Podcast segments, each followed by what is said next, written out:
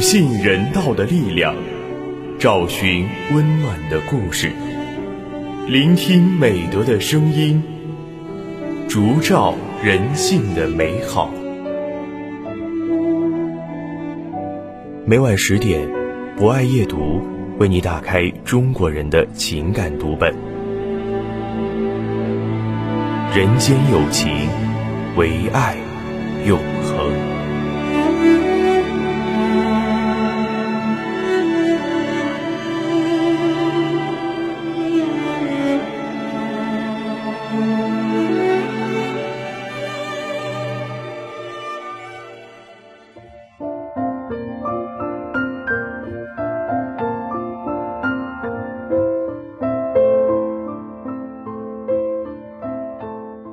人间有情，唯爱永恒。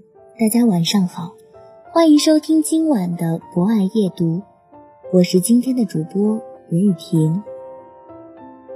在今晚的博爱夜读中，我将为大家推荐由张朱荣撰写的散文《被父亲拉黑的人》。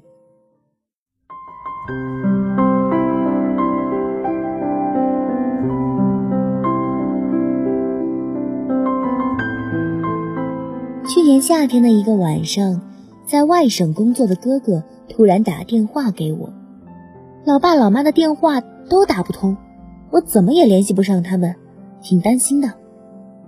我一边劝哥哥别多想，一边拨出二老的电话号码。母亲的电话提示已关机，父亲的电话则是一直在通话中，反复拨了好几次都是这样，这可怎么办呢？我想到住在我家隔壁的发小小慧，最近刚好带孩子回娘家，于是我拨通了她的电话，请她去一趟我家，看看到底是什么情况。没过一会儿，小慧回微信了：“你爸妈啊都好着呢，正忙着收拾从地里拔来的花生，我顺带还吃了一把呢。”我松了一口气，赶紧给哥哥报平安。刚放下手机，父亲的电话就来了，还没等我问，他先唠了起来：“小妹子，我和你妈今天拔了花生，明天让小慧帮忙寄快递，捎几斤给你们吃。”我哪有心思想花生，赶忙问他电话为什么打不通。父亲也纳闷：“你妈的手机没电关机了，我这电话不是通了吗？”我解释说。你打得通我们的，可是我们怎么都打不通你的。父亲一副满不在乎的样子说：“你们打不通没事儿，我能打通就行了。”话题一转啊，又回到了花生身上。今年的花生可饱满了，今天晚上我们打包三份，一份寄给你哥，一份寄给你，再留一份啊给你姐送过去。姐姐嫁到了隔壁村，每次有了好东西。父亲基本上都是这样的套路，两份寄，一份送。我跟哥哥分析来分析去，似乎只有一个答案能够解释我们打不通父亲电话，他却能打通我们的。哎，这个原因就是父亲把我们拉黑了。前年父亲想要一部智能手机，母亲怕他操作不来，建议我们别给他买。父亲却像孩子一样生气了，不会我就慢慢学嘛。老话不是说活到老学到老吗？我们拗不过他，就给他买了一部。打那之后啊，我每次回家就多了一件事儿做，教我父亲手机操作。每次我都还没坐稳，父亲就拿着手机问个不停。母亲见状，立马抱怨起来：“这老头子！”成天摆弄手机，孩子刚到家，你就不能让他歇口气儿再问？父亲这才意识到自己心太急了，不好意思的挠了挠头。我理解父亲，他是一个急性子，遇到什么事情都不攒着，总想着要尽早解决。不久是中秋，我回了一趟家，一进门啊就看到父亲在研究他的手机，我赶忙拿过他的手机来查看一番。果不其然，父亲在电话本里真的把我们拉黑了，不光是我哥和我，母亲和姐姐的号码也被拉黑了。母亲常年在父亲身边，两个人去哪儿都一起，基本上不用通话。姐姐通常只跟母亲通话，所以他们压根儿不知道自己被父亲拉黑了。我哭笑不得，想把我们取消黑名单，发现了父亲的操作痕迹。在父亲的手机里，我们四个人的名片是这样的：头像是各自的照片，名字呢则备注了一长串。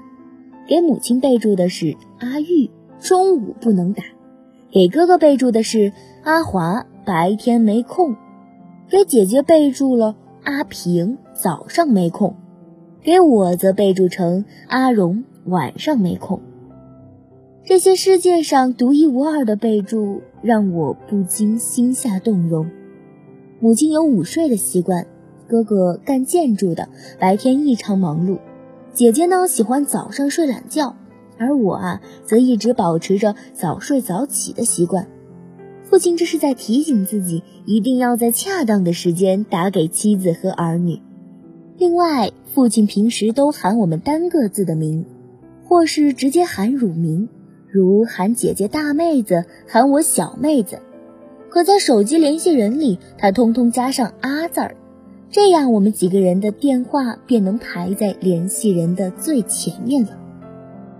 我终于知道了我们被父亲拉黑的真相，因为在联系人页面里，他时常编辑我们这几个人的信息，操作了一次又一次。在某一次操作中，他不小心触到了加入黑名单的按键，无意中把我们全拉黑了。看着这份黑名单，我心头一暖。能被父亲拉黑的人，都是他最在意的人。一九八四年，庄稼还没收割完，女儿躺在我怀里，睡得那晚的露天电影没时间去看，妻子提醒我。这手缝纫机的踏板，明天我要去邻居家再借点钱。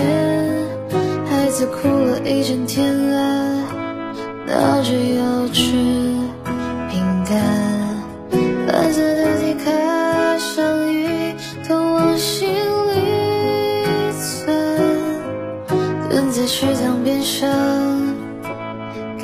自己两全，这是我父亲日记里的文字，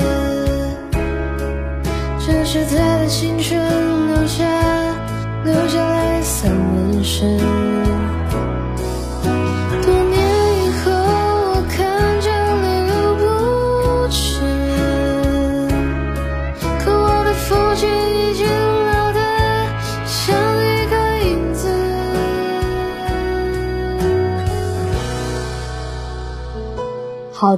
以上就是今晚博爱夜读的全部内容。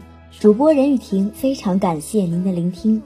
本节目由中国红十字会总会报刊社与武汉市红十字会联合出品，专业支持汉口学院传媒学院，并在喜马拉雅 FM、蜻蜓 FM、荔枝 FM、懒人听书、凤凰 FM、企鹅 FM 等平台同步播出。